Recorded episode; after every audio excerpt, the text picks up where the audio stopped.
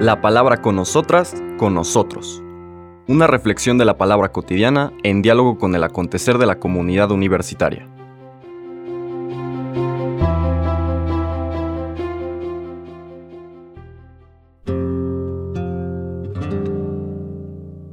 Hola, buenos días. Bienvenidas, bienvenidos a la palabra con nosotras, con nosotros.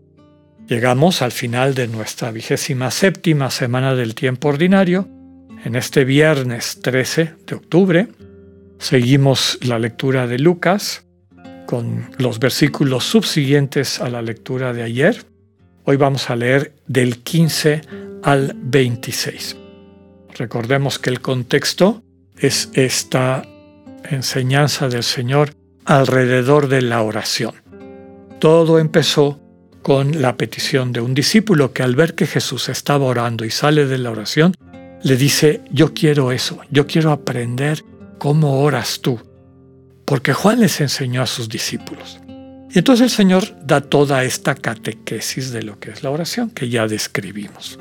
Termina con lo que veíamos ayer, esta invitación a orar para el don fundamental, que es el don del Espíritu, cada vez que alguien nos pida que oremos por ellos, por ellas, que intercedamos, la primera petición que tenemos que hacer es que reciban al Espíritu Santo, que a través de ese Espíritu Santo experimenten el reino de Dios, es decir, que Dios se vuelva el centro de sus vidas, que se sientan amadas, amados, abrazadas, abrazados por este Dios que es amor infinito, que esa relación retomada, consolidada, madurada, los vaya ajustando, les permita ser justamente lo que pueden ser, esta imagen del Dios vivo, somos imagen de Dios, y que también puedan experimentar que una vez que eso les va sanando, les va permitiendo retomar o, o, vivir, profundizar en su dignidad de hijas e hijos de Dios,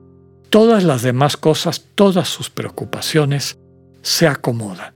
Todo lo demás viene por añadidura. En ese contexto viene el texto que escuchamos ahorita de estos versículos 15 al 26 del capítulo 11. En aquel tiempo, cuando Jesús expulsó a un demonio, algunos dijeron, Este expulsa a los demonios con el poder de Belcebú, el príncipe de los demonios. Otros, para ponerlo a prueba, le pedían una señal milagrosa. Pero Jesús, que conocía sus malas intenciones, les dijo, Todo reino dividido por luchas internas va a la ruina y se derrumba casa por casa. Si Satanás también está dividido contra sí mismo, ¿cómo mantendrá su reino? Ustedes dicen que yo arrojo a los demonios con el poder de Belcebú. Entonces, ¿con el poder de quién lo arrojan los hijos de ustedes? Por eso ellos mismos serán sus jueces. Pero si yo arrojo a los demonios con el dedo de Dios, eso significa que ha llegado a ustedes el reino de Dios. Cuando un hombre fuerte y bien armado guarda su palacio, sus bienes están seguros. Pero si otro más fuerte lo asalta y lo vence, entonces le quita las armas en que confiaba y después dispone de sus bienes. El que no está conmigo está contra mí, y el que no recoge conmigo desparrama. Cuando el espíritu inmundo sale de un hombre, anda vagando por lugares áridos, en busca de reposo, y al no hallarlo dice, volveré a mi casa de donde salí. Y al llegar la encuentra barrida y arreglada.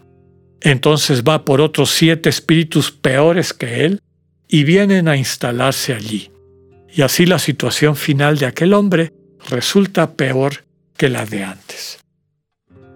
Palabra del Señor. Es el contexto de lo que está enseñando el Señor Jesús en la pedagogía de Lucas de cómo abrirnos a una relación novedosa con Dios.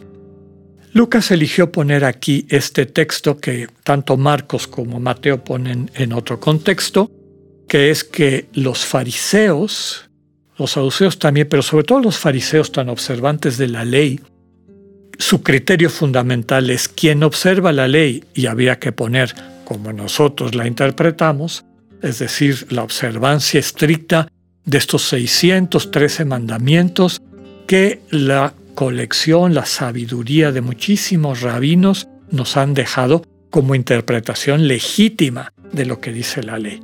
Quien observa eso es fiel a Dios, Dios lo aprueba y Dios está con él o con ella.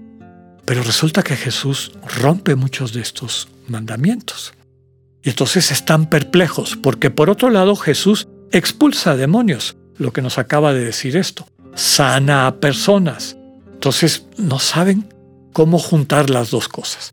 Están bloqueados, porque para ellos lo más importante, el criterio para saber dónde está Dios y quién está actuando correctamente, es esa observancia de la ley, vuelvo a repetir, como ellos la entienden. Y lo que trae Jesús es algo radicalmente novedoso. Por eso, al no quedarles más remedio, para tratar de explicar qué está pasando, dicen, ah, no, es que en este Jesús está disfrazado el demonio para hacernos daño, para llevarnos por caminos que no son los de Dios.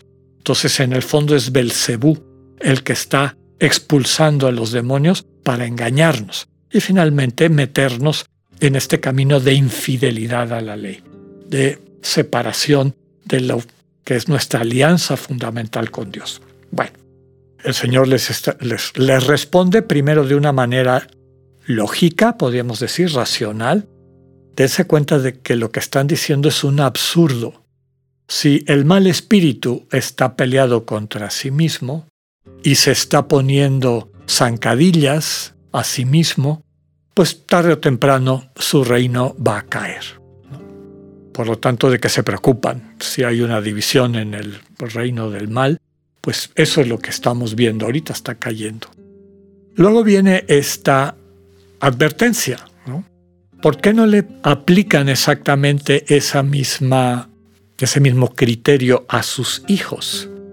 A sus hijos que están expulsando demonios. Hijos quiere decir que muy probablemente no son meramente personas con vínculo de sangre a ellos. Hijos quiere decir seguidores de su manera de entender el mundo, pero que ahora están expulsando demonios, podríamos decir, a mi manera. Esos que siendo de origen farisaico, y podemos pensar en Pablo y, a lo mejor en algunos, desde luego, de los propios discípulos del Señor Jesús, José de Arimatea y demás, que como los demás discípulos que son enviados por el Señor a hacer lo que Él hace, que es sanar, que es liberar de los demonios, dice, esos también están movidos por Belcebú, también son parte del proyecto de Belcebú. Y termina diciendo que al final ellos serán sus jueces. Pero si yo arrojo a los demonios por el dedo de Dios, quiere decir que el reino de Dios ya está aquí. Y luego pone esta parábola, cuando un hombre fuerte y bien armado guarda su palacio, sus cosas están seguros, hasta que viene uno más fuerte, lo asalta y lo vence. Entonces le quita las armas en que confiaba y después dispone de sus bienes. El Señor se está presentando como el más fuerte. ¿Quién era el hombre fuerte y bien armado que está en su palacio? El demonio, es decir, el verdadero Belcebú, que sentía que sus bienes estaban seguros, que tenía controlado al mundo, entre ellos a los que siguen esta manera antigua de entender la relación con Dios. Ustedes también estaban presos en ese lugar. Ahora he venido yo que soy más fuerte He asaltado este lugar y tengo el poder de vencerlo. Le quito las armas en que confiaba y dispongo de sus bienes. ¿Cuáles son sus bienes? Las personas que estaban atrapadas por el mal espíritu y su lógica. Jesús ha venido al mundo a robarle al mal espíritu a todas estas almas que tenía sojuzgadas con su visión distorsionada de Dios, centrada en el deber ser, en la perfección entendida como obediencia de preceptos, en todas estas visiones cosificadas que terminaban produciendo a personas duras de corazón, perfeccionistas, que no podían relacionarse sanamente con los demás, que se convertían en verdugos de otras personas, creyendo que estaban muy vinculados a Dios. Y es a estas personas a donde les pasa lo que dice la última parte. A lo mejor todo empezó con un deseo honesto de acercarse a Dios. Y después de tener una experiencia de liberación, el espíritu inmundo salió de ese hombre, en vez de abrirse a este Dios que habitándoles les capacita para poder ser parte de la comunión y seguir compartiendo lo que Dios ha hecho por ellos, se vuelven duros de corazón. Y entonces cuando vuelve el mal espíritu que ha sido expulsado, entonces vuelve con siete espíritus peores y la situación termina peor que antes. Es una crítica clara a estos que creen que tienen la verdad, pero que no dan frutos, como describe en otras palabras el Evangelio. Pidámosle al Señor la gracia de dejarnos liberar por Él, para que de la mano del Señor podamos también liberar a nuestros hermanos y hermanas. Que así sea, que tengan un buen día, Dios con ustedes. Acabamos de escuchar el mensaje del Padre Alexander Satirka. Escúchalo de lunes a viernes a las 8.45 de la mañana por radioiberoleón.com, a través de nuestra app gratuita para iOS y Android o por Spotify. Esta es una producción de Radio Ibero León en colaboración con el ITESO, Universidad Jesuita de Guadalajara.